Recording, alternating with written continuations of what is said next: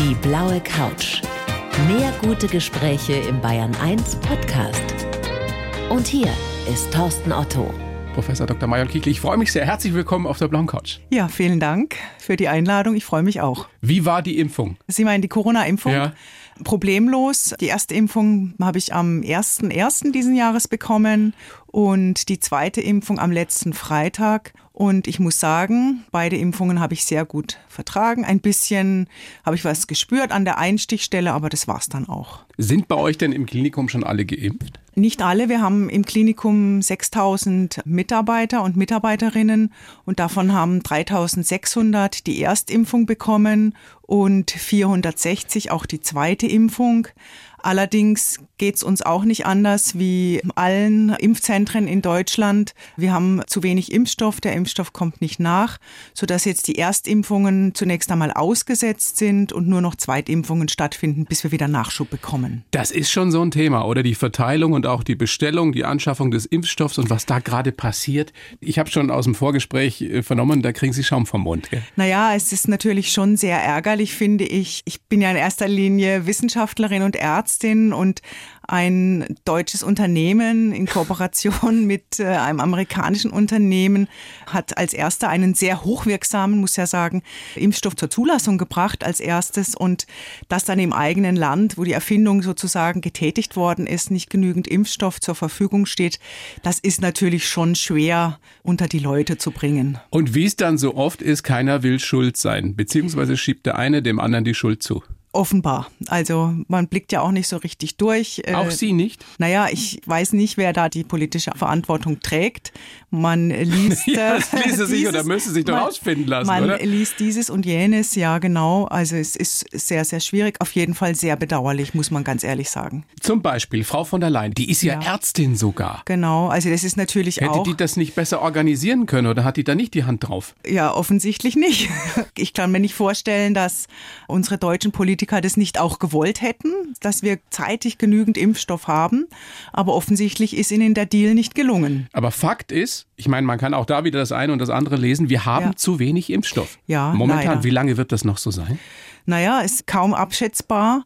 Auf jeden Fall wird es bis, ich würde mal sagen, bis Ende des Jahres schon dauern, würde ich jetzt mal schätzen. Ich kann es aber auch nicht sagen, wenn das so in diesem Tempo weitergeht, bis wir wirklich für unsere Bürgerinnen und Bürger in Deutschland genügend Impfstoff haben. Also bis junge Menschen irgendwann mal sich impfen lassen können, ist die Pandemie wahrscheinlich dann Ja, es um. kommt natürlich darauf an, wo diese jungen Menschen arbeiten. Wenn sie im Krankenhaus arbeiten oder wenn sie in Alten- und Pflegeheimen arbeiten, dann haben sie natürlich eine frühere Chance, weil das ist ja sozusagen das Ziel oder der Priorisierung, wenn Impfstoff zu knapp ist, dass man sich zunächst überlegt, wo ist es am dringendsten? Und das ist natürlich klar, hat man ja ganz gut, glaube ich, gesehen an dem Beispiel jetzt in Berlin, wo eine ganze Klinik schließen muss. Und deswegen ist es schon sehr, sehr sinnvoll, dass man auch neben den Alten- und Pflegeheimen auch die Kliniken schützt sozusagen, damit die nicht gelingt implodieren. uns das nicht Ja. bis jetzt? Es ist wirklich, Wirklich ein die Trauerspiel. Vulnerablen, die Menschen, Ja. für die es in der Mehrzahl dann wirklich gefährlich wird, nicht zu schützen. Warum schaffen wir das nicht? Ja, also meines Erachtens hätte man viel früher anfangen müssen, die Alten- und Pflegeheime entsprechend zu kontrollieren mit Tests. Und es ist ja nicht nur eine Frage des Testens und die Tests zur Verfügung zu stellen, sondern natürlich auch die personellen Ressourcen, die gebraucht werden. Und äh, die Bundeswehr zum Beispiel hat sich ja jetzt auch selber angeboten, aber darauf hätte man ja auch schon früher kommen können. Allerdings, Sie sind ja immer noch Mitglied auch der Leopoldina, glaube ich. Ja. Die ja auch Frau Merkel berät. Was würden Sie ihr persönlich sagen, wenn Sie jetzt gerade die Gelegenheit hätten? Haben wir das im Griff? Ähm, wir hätten es besser im Griff, wenn wir genügend Impfstoff haben. Aber ich glaube, Frau Merkel ist es auch nicht recht. Das kann ich mir gar nicht vorstellen, weil bislang habe ich sie als eine sehr verantwortungsvolle Politikerin erlebt. Ich glaube, sie leidet auch persönlich darunter, dass wir nicht genügend Impfstoff haben. Und ich kann mir nur vorstellen, dass sie alles daran setzt, wie auch die anderen politischen Kollegen von ihr, jetzt dafür zu sorgen, dass wir baldmöglichst genügend Impfstoff haben. Die Hoffnung stirbt zuletzt. Die Hoffnung stirbt. Und Sie sind eine große Optimistin, Naja gut, ich, ich bin ein geborener Optimist und vertraue darauf, dass jetzt wirklich nach dem Anfangsdebakel alles in die Wege geleitet wird, dass wir genügend Impfstoff haben und die Alten- und Pflegeheime auch wirklich richtig geschützt werden. Wir gucken nochmal in die Glaskugel und werfen einen Blick ein halbes Jahr voraus. September Ja, da- 2021. Werden wir die Pandemie im Griff haben? Nach Frau Merkels Aussage ja. Ich hoffe, sie hat recht. Ich glaube, das hoffen gerade alle, die uns hier lauschen.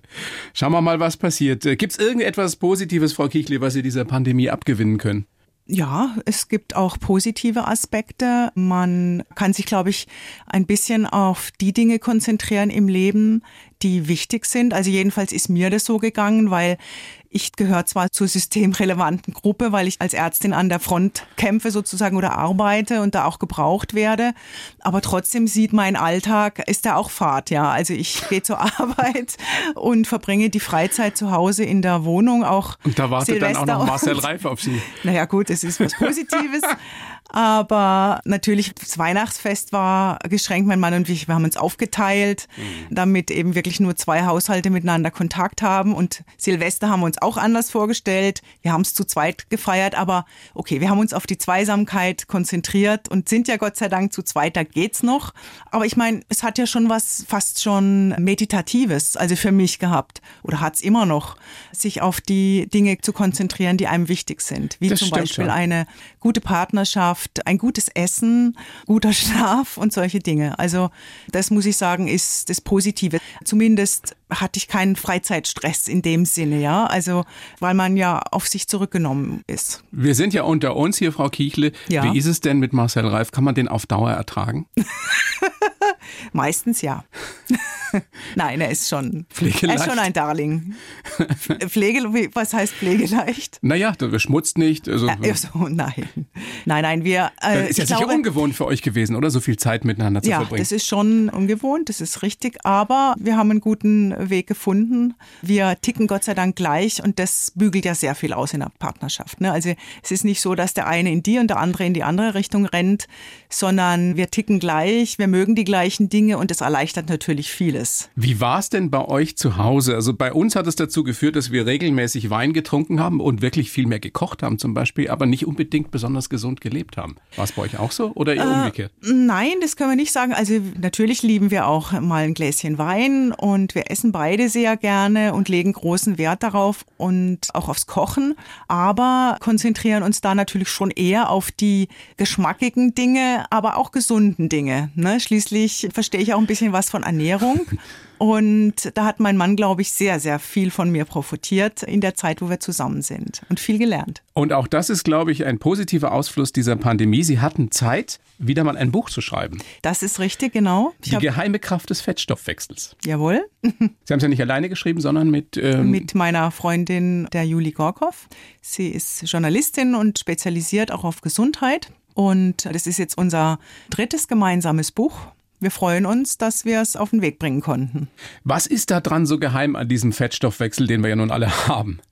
Ich glaube, um zu verstehen, warum man jetzt Fett ansetzt und warum man schlecht abnimmt oder schwer abnimmt, da muss man sich ein bisschen schlau machen und muss ein bisschen was verstehen. Und das haben wir versucht in dem Buch zusammenzufassen, wie Fett aufgebaut wird, wie Fett abgebaut wird, wodurch das Ganze beeinflusst wird und vor allen Dingen, was wir selber dafür tun können, damit es in die richtige Richtung geht und nicht nur der Zeiger der Waage nach oben geht. Und es ist eine ganze Menge, da können wir gleich ja ausführlich drüber sprechen. Was ich vorher auch nicht wusste, dass die WHO Übergewicht und Fettleibigkeit schon lange als Pandemie eingestuft hat. Ja, ja, als eine, sagen wir mal, Epidemie, aber die weltweit Ausbruch findet. Und ich habe das Wort extra auch gewählt, weil in der Zwischenzeit, glaube ich, jeder auf dieser Welt weiß, was eine Pandemie ist in Corona-Zeiten.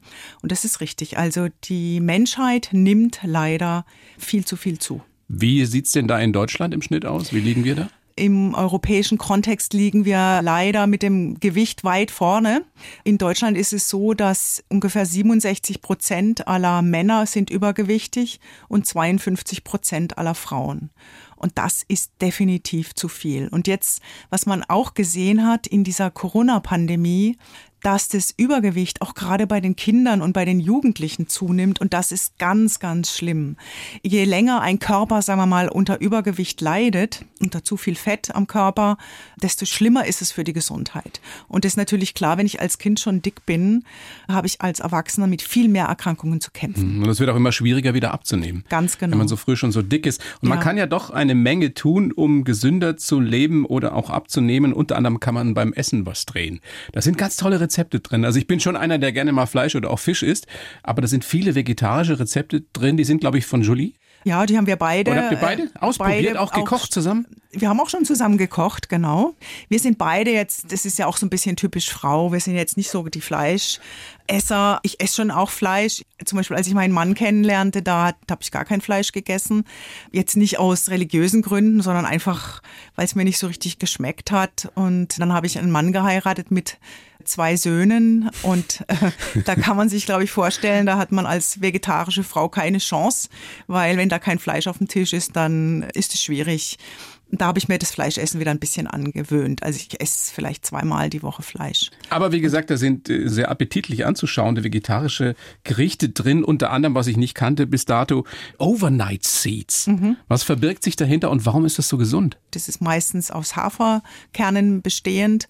Und wenn man das über Nacht einweicht oder einlegt in Flüssigkeit, dann können die Kerne die Flüssigkeit aufnehmen, aufquellen und die haben wahnsinnig viele Ballaststoffe. Und die Ballaststoffe sind eines der wichtigsten Ernährungsgeheimnisse überhaupt, dass man davon genügend zu sich nimmt. Warum? Es hat mehrere Aspekte.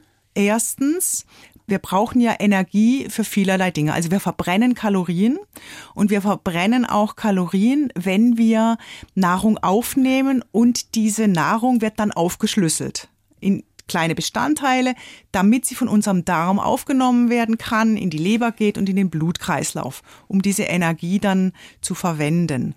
Und je mehr Ballaststoffe da drin sind, desto mehr Kalorien verbrauchen wir. Also wenn man genügend Ballaststoffe zu sich nimmt, verbraucht man alleine durch die Verdauung 200, 300 Kalorien pro Tag mehr. Also Haferklei ist besonders gesund. Ganz genau. Und besonders gut dafür. Und die Ballaststoffe, die füttern auch unsere Darmbakterien, die in uns wohnen. Und zwar die guten, die uns helfen, gesund zu bleiben und die uns auch beim Abnehmen helfen. Woran merke ich denn grundsätzlich, dass mit meinem Fettstoffwechsel nicht alles so ist, wie es sein sollte?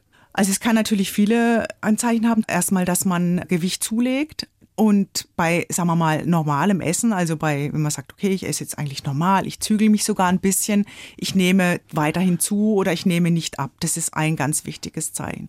Oder öfters mal Heißhungerattacken zu haben. Oder Schweißausbrüche.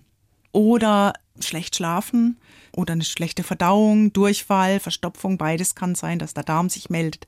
Also das können alles Hinweise sein auf einen gestörten Stoffwechsel. Schwierig, ne? weil das natürlich alles Symptome sind, die auf alles Mögliche hindeuten können. Kann ja auch nur Stress sein letztendlich. Ja, es ist richtig. Man sollte das dann schon auch näher abklären lassen. Und wir haben da im Buch auch einige Tipps zusammengefasst, die auch für den Nicht-Profi ganz gut verständlich sind, was man dann weiter tun sollte. Sehr interessant auch, was ich vorher schon ansatzweise gehört hatte, aber jetzt auch nochmal genauer nachgelesen habe. Gute Fette helfen tatsächlich beim Abnehmen. Es ja. gab ja lange dieses Klischee und den Glauben, möglichst wenig Fett zu sich zu nehmen, ja. wenn man abnehmen will. Aber ja. das ist gar nicht so. Nein, es ist nicht so. Also es ist die Nahrungsmittelindustrie hat es ja aufgegriffen. Wenn man so reingeht in den Supermarkt, sieht man ganz viele Leitprodukte, mhm. fettarm und so weiter sollte man nicht kaufen, weil meistens ist das Fett dann durch Zucker ersetzt und das ist gar nicht gut.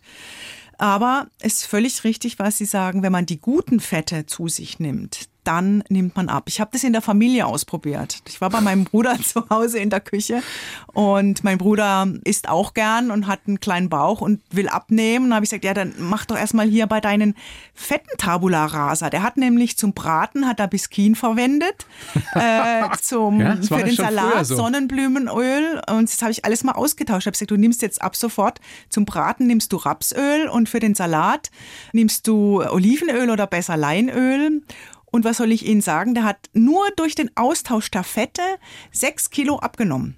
Der hat sonst nichts anders gemacht. Der hat, der hat wahrscheinlich weniger gemacht. gegessen, weil es ihm nicht mehr so geschmeckt hat. Na gut, er ist auch ein bisschen kräftig, sagen wir mal so. Er hat dann noch weiter abgenommen durch andere Maßnahmen, aber alleine mal durch die Fette hat er schon an Gewicht abgenommen.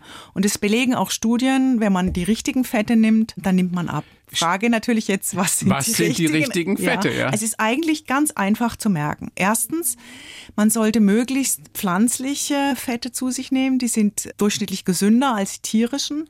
Und man sollte überhaupt keine Fette essen, die bei Raumtemperatur weiß sind und hart. Also so das typische Beispiel ist Biskin. Ja, also das bitte nicht nehmen, ja, sondern es gibt ganz gute Alternativen, wie gesagt, zum Beispiel Rapsöl. Das ist spannend, dass man da so viel dran drehen kann. Ich habe jetzt auch gelesen, Joghurt zum Beispiel soll auch beim Abnehmen helfen. Ja. Wie das? Joghurt enthält Stoffe, die ganz gut sind für unsere Bakterien im Darm, für das Mikrobiom. Ach, so hängt das wieder zusammen. Ja. Genau, also da gibt es auch eine tolle Studie aus Asien, wo man Menschen 200 Milliliter Milch pro Tag gegeben hat und 200 Milliliter Joghurt. Und die mit Joghurt haben abgenommen. Die haben sonst das Gleiche gekriegt. Also es ist schon irre, was alleine ein gutes Mikrobiom in unserem Darm ausmacht, weil die Darmbakterien, die guten, die helfen uns nämlich beim Abnehmen. Gibt es denn grundsätzliche Unterschiede zwischen Frauen und Männern, was das betrifft? Also sollen Frauen andere Lebensmittel, andere Fette, andere Öle zu sich nehmen als Männer? Nein, das nicht. Also für Männer und Frauen gilt eigentlich das Gleiche, aber Männer und Frauen machen unterschiedliche Fehler bei der Ernährung. Es gibt eine große Untersuchung, die, die in Deutschland ist, so ein bisschen gezeigt also, hat. gucken Sie mich gerade so an, naja, so kritisch. Haben mich so zurückgehalten in letzter Zeit. Seit äh, Weihnachten. Man glaubt ja immer, dass Frauen eher naschen als Männer, aber es ist umgekehrt der Fall. Männer naschen viel mehr, essen viel mehr Süßigkeiten und Knabberzeug als Frauen. Echt? Mhm. Und das ist der eine Fehler, den die Männer ich machen. Ich dachte, Männer saufen mehr. ja, das auch. Und sie essen mehr Fleisch und damit auch mehr tierische Fette. Also gegen Fleisch ist nichts zu sagen. Aber wenn man Fleisch isst, dann sollte man alles sichtbare Fett abschneiden, weil das einfach nicht gut ist. Schmeckt es aber nicht mehr so. Also mir schon. Aber Fett ist doch ein Geschmacksträger. Dann, ja, dann machen Sie doch Olivenöl drüber. Ich finde, es schmeckt genauso gut. Stimmt es, dass Frauen viel zu wenig Eiweiß zu sich nehmen im ja, Schnitt? Genau, und das ist der Fehler, den viele Frauen machen. Wir Frauen, wir haben ja schon gesagt, mögen nicht so gerne Fisch, nicht so gerne Fleisch und essen vielleicht eher was anderes. Und das ist unser Fehler. Wir nehmen wirklich meistens zu wenig Eiweiße zu uns, weil die Eiweiße sind wichtig, um unsere Muskeln zu füttern, die Muskeln aufzubauen. Und zweitens machen die Eiweiße satt. Das ist letztendlich nicht die klassische Sättigungsbeilage Nudel oder Kartoffel oder Reis, sondern es ist das Protein, also das Fleisch, der Fisch oder der Quark oder auch der Tofu. Also eiweißreiche Nahrungsmittel, auch Linsen gehören dazu oder Kichererbsen, das sind die Sattmacher und das ist ja auch ganz wichtig, wenn ich eine Mahlzeit zu mir nehme, dann muss ich ja hinterher auch satt sein. Denn sonst esse ich ja hinterher wieder was noch dazu oder obendrauf und so weiter. Also als Faustregel gilt ungefähr 20 Gramm Eiweiß pro Mahlzeit. Dann ist man satt und dann fängt man aus nichts Naschen an. Und Eiweiß ist ja auch wichtig fürs Gehirn. Ganz wichtig. Was man ja auch nicht vernachlässigen sollte. Ganz genau. Eins unserer wichtigsten Organe. ja. Manche sagen vielleicht sogar das Wichtigste, speziell in diesen Zeiten. Frau Kiechle, das macht wie stets Spaß, mit Ihnen zu plaudern und von Ihrer Kompetenz zu profitieren. Und jetzt habe ich für Sie einen Lebenslauf verfasst, wie das so Usus ist in dieser kleinen Show, mache ich für jeden Gast, natürlich auch wieder für Sie. Reiche Ihnen den mal rüber über diese Plexiglasscheibe, die uns trennt. Und Sie lesen den bitte einfach so vor und schimpfen mich dann danach. Oder auch nicht. Bitte. Ich heiße Marion Kichle und bin eine optimistische Perfektionistin. Als Ärztin steht für mich die Gesundheit meiner Patientinnen an erster Stelle.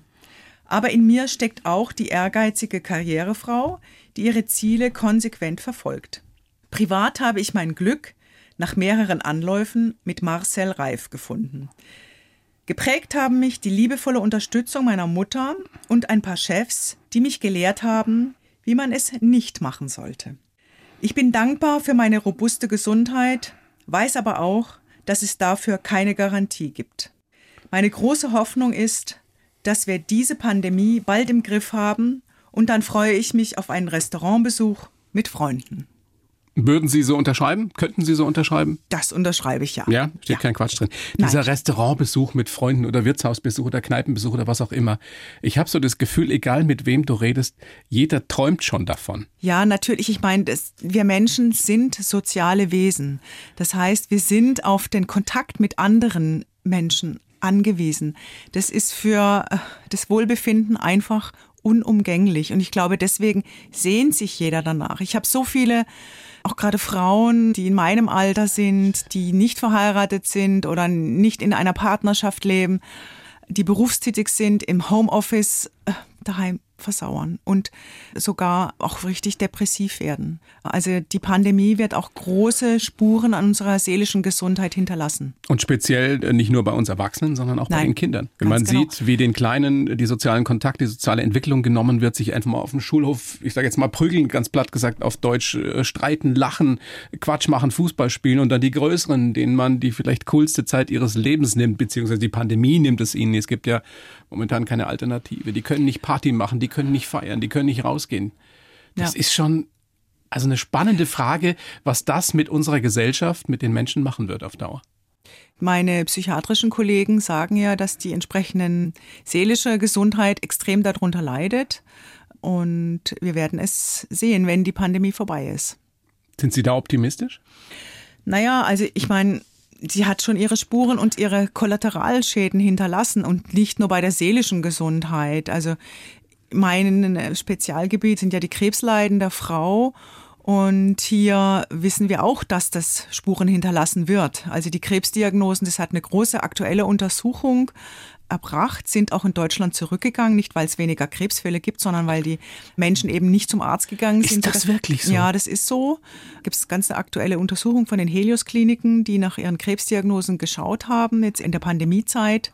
Und es gibt eine ganz aktuelle Untersuchung aus Großbritannien, da haben die Kollegen zeigen können, dass bei den allermeisten Krebserkrankungen eine Verschiebung der Therapie, was das ja dann auch zwangsläufig zur Folge hat, die Sterblichkeitsrate der Krebserkrankungen um sechs Prozent pro vier Wochen verschlechtert. Also weil Früherkennung eben so wichtig ist bei vielen genau, Krebsarten. Ganz genau. Also da werden sicherlich und das trifft sicherlich nicht nur auf Krebsleiden zu, es werden noch viele andere Dinge da auf uns zukommen. Aber gut, Sie haben es bereits gesagt, es ist alternativlos. Ich kann nur alle Menschen ermutigen, zum Arzt zu gehen, weil ähm, eigentlich funktioniert unser Gesundheitssystem ja sehr gut. Die Kliniken sind ja sehr sorgsam mit den Hygienevorschriften. Beispielsweise bei uns wird jeder Patient, der stationär betreut wird, auch getestet, so dass wir, wenn jemand Corona-positiv ist, dass wir dann entsprechende Vorsichtsmaßnahmen ergreifen können. Und glauben Sie mir, wir haben schon den einen oder anderen Fall einfach gehabt, wo die Frau, die zu uns kam, jetzt keine Symptome hat und dann war der Corona-Test doch positiv. Und dann können wir natürlich entsprechend auch agieren. Ich habe mich gerade gefragt, äh, wie Sie erzählt haben darüber, was Sie so tun und wie Sie das so sehen. Da sitzt jetzt vor mir die Direktorin der Frauenklinik rechts der ISA, also eine Frau, die wirklich Karriere gemacht hat. Und dieses kleine Mädchen von damals, das im Schwarzwald aufgewachsen ist, in Offenburg, Oberkirch geboren, wenn man Ihnen damals gesagt hätte, Frau Kichle, so mit 13, 14, wie Sie heute mal dastehen würden, was hätten Sie geantwortet? Wahrscheinlich hätte ich gesagt, ja, ich war damals schon sehr selbstbewusst und sehr auch immer optimistisch. Und dann habe ich gesagt, ja, ja, das genau so wird es sein. Oder ja? wahrscheinlich hätte ich gesagt, ja, ja, genau. Das Sie war eines dieser wenigen Mädchen, das mit 14 selbstbewusst war? Ja, ich war schon, also ich war zwar ein Spätzünder, was äh, das andere Geschlecht angeht, aber ich war schon immer irgendwie so ein bisschen ja, optimistisch, was meine Person betrifft. Da dachte ich schon, irgendwie geht es immer alles gut. Wie kam das an in der Schule? Nicht gut. Ich nee, waren Sie nicht beliebt? Jein, jein. Kürzlich hatten wir ein Klassentreffen, weil ich letztes Jahr einen runden Geburtstag feiern durfte. Sie und 50 geworden. Ne? Vielen Dank. Ja, genau, schön wär's. Und wir haben uns getroffen in Offenburg, in meiner Stadt, wo ich aufgewachsen bin und die Abitursklassen. Und dann haben wir auch Fotos ausgetauscht. Und damals, ich erinnerte mich dann wieder, da hieß ich die Diva. Die ich, Diva? Ja, ich habe mich immer separiert von den anderen irgendwie oftmals.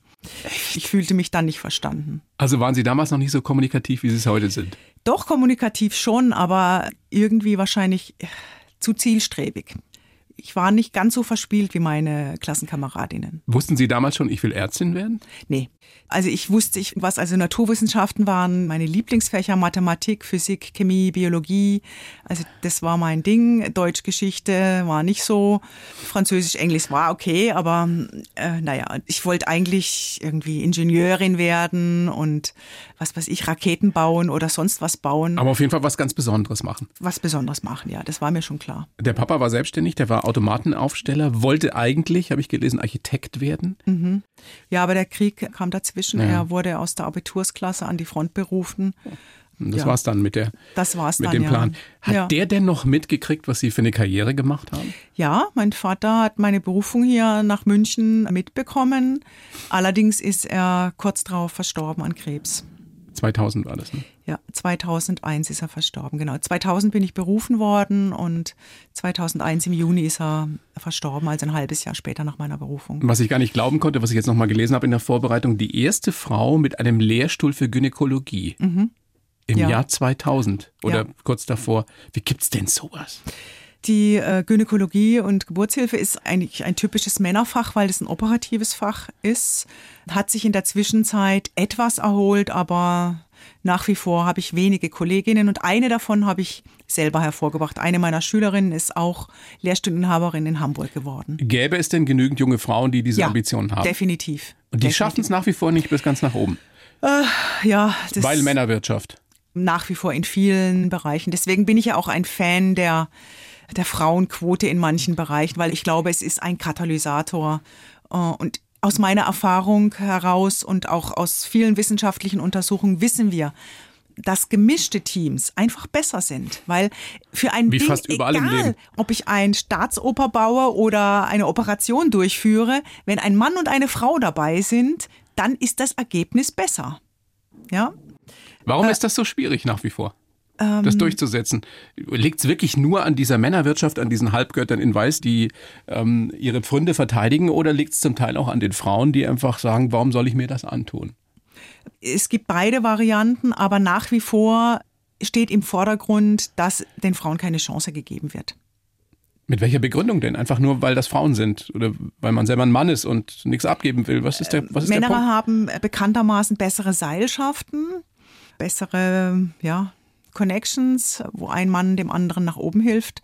Das müssen wir Frauen noch ein bisschen besser machen. Ich habe das noch nie verstanden, warum Seilschaft immer heißen muss vom selben Geschlecht. Mit vielen Männern verbindet mich doch wesentlich weniger als mit manchen Frauen. Also ich, mir erscheint das alles gar nicht logisch. Warum? Wieso ist die Frau an sich eine Bedrohung? Für viele Männer, ja. Ist das wirklich auch Ihre Erfahrung heute noch? Ja, muss man sagen, ja. Auch bei jüngeren Männern? Noch Nein, jüngeren also- als, als uns? ich, ich muss sagen, ich sehe eine Verbesserung. Zum Beispiel eine Verbesserung, ich meine das jetzt wirklich ernst, auch meiner jungen Ärzte, die ich im Team habe, die haben eine ganz andere Lebenseinstellung. Als ich damals junge Assistenzärztin war, da gab es nur Arbeit, von morgens sieben bis abends zehn.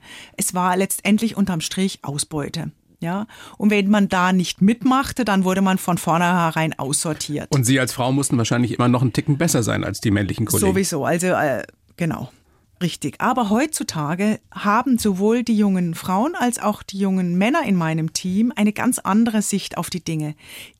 Wie man so schön sagt, die wollen auch eine, sagen wir mal, positive Work-Life-Balance haben. Die Männer wollen sich einbringen bei der Kindererziehung. Die wollen ihre Kinder vom Kindergarten oder der Schule abholen. Aber die wollen die auch eine Frau, die vielleicht sogar besser ist als Sie? ja, aber vielleicht, wissen Sie, das hat auch mit Akzeptanz von Mann und Frau zu tun und welche Aufgaben haben Mann und Frau in einer Beziehung oder in einer Familie. Und meiner, meinem Eindruck nach ist das besser geworden. Die Männer sind toleranter geworden, also was die Karriere der Frau betrifft, zum einen. Und zum Zweiten wollen sie sich aber auch wirklich einbringen in eine Familie und nicht nur sozusagen das Geld nach Hause bringen.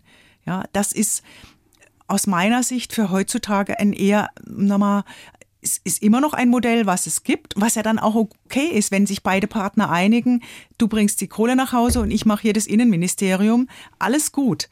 Aber ich kenne auch viele oder die meisten der jungen Familien, die ich kenne in meinem Team, die funktionieren eben anders, eine Partnerschaft auf Augenhöhe.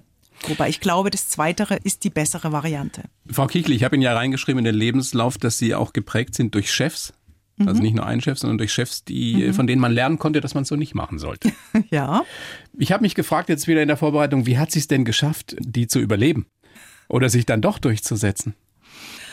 Ähm, also ich hatte keine weiblichen Vorbilder, männliche Vorbilder und habe mir die natürlich schon genau angeguckt, weil natürlich war das mein Ziel. Ich wollte immer irgendwie Chefin werden einer Uniklinik und habe deswegen bei denen genau auf die Finger geschaut, wie sie kommunizieren, wie sie Ansagen machen und ich habe auch viele positive Dinge mitgenommen, aber auch viele negative Dinge mitgenommen und habe mir gedacht, nee, so machst du das nicht.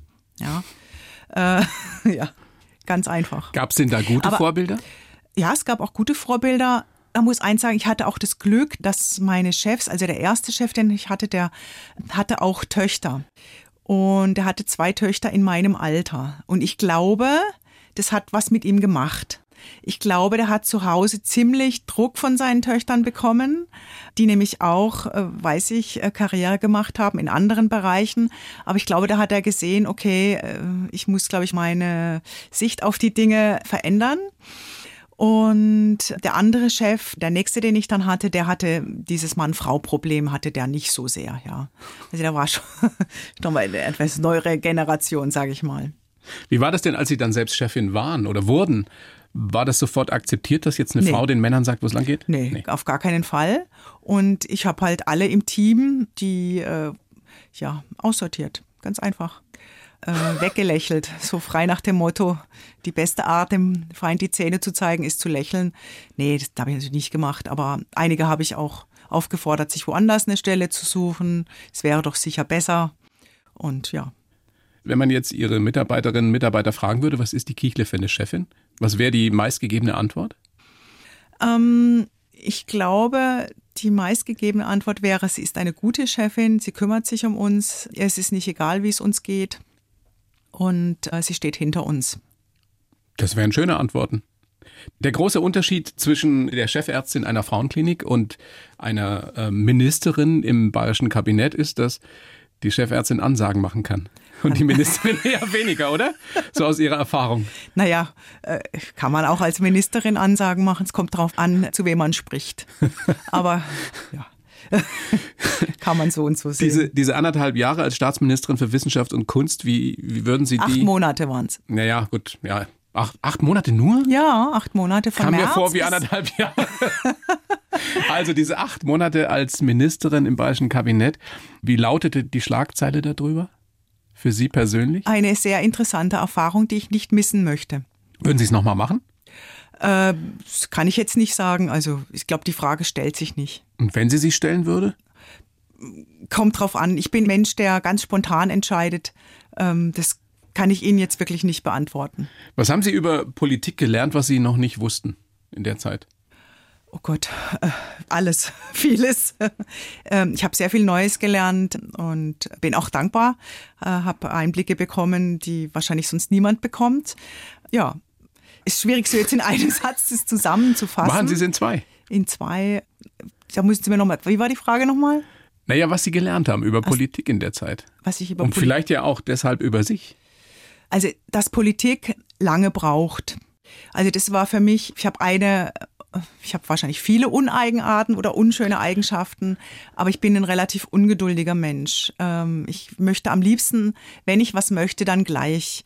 Und da bin ich in der Politik ziemlich ausgebremst worden. Also, das ist sehr, sehr schwer, bis etwas umgesetzt wird. Das dauert einfach. Da muss man sehr geduldig sein. Wie ging das mit dem Bohren dicker Bretter, ne?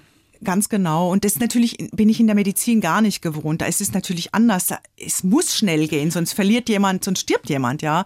Also das ist ein ganz großer Unterschied, dass ich in meinem früheren und jetzigen Job äh, schnelle Entscheidungen treffen muss, die dann auch sofort umgesetzt werden. Sind Sie froh, dass Sie jetzt nicht Wissenschaftsministerin sind in der Situation? Ist Da wären Sie ja auch zuständig für all die Künstlerinnen und Künstler. Ja, das ist natürlich. Denen es gerade wirklich jetzt- schlecht geht? Es ist natürlich schwierig, jetzt gerade eine sehr schwierige Situation. Ich glaube, überall, wo man jetzt ist in der Politik, ist es nicht einfach. Äh, Also da beneide ich meine Kabinettskollegen wirklich nicht. Haben Sie eigentlich noch Kontakt zu Markus Söder? Also, ja, habe ich. ja. Fragt, der- fragt der Sie manchmal um Rat? Nee. Nee. In medizinischen Fragen? Nein, da hat er ja seinen Stab. Muss ja auch nicht sein. Nein, muss, muss nicht sein. Muss nicht sein, nein.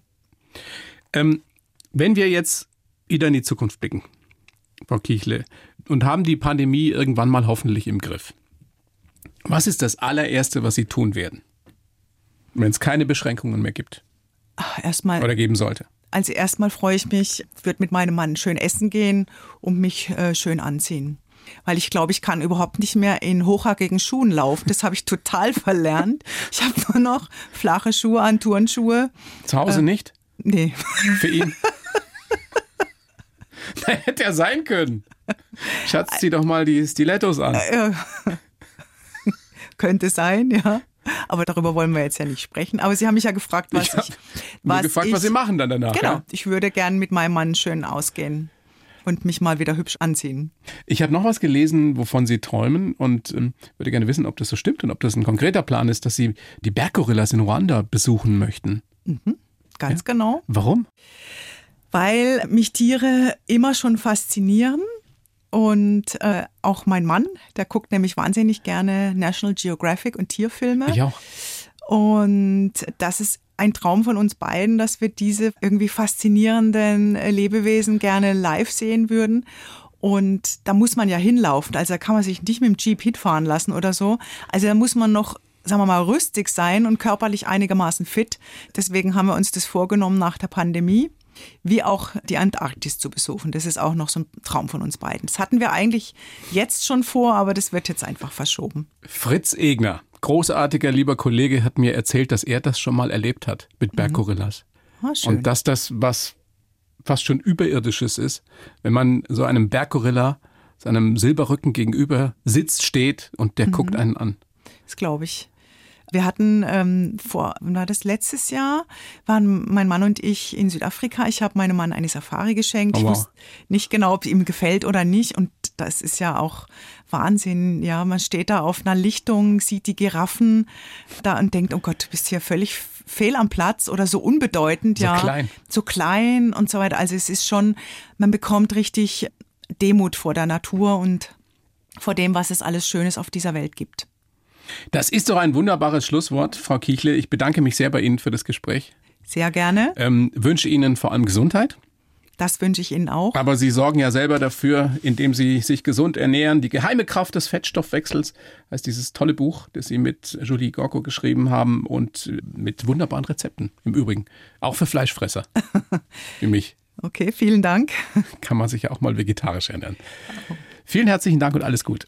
Danke, sehr gerne. Die blaue Couch, der Bayern 1 Talk als Podcast. Natürlich auch im Radio. Montag bis Donnerstag ab 19 Uhr.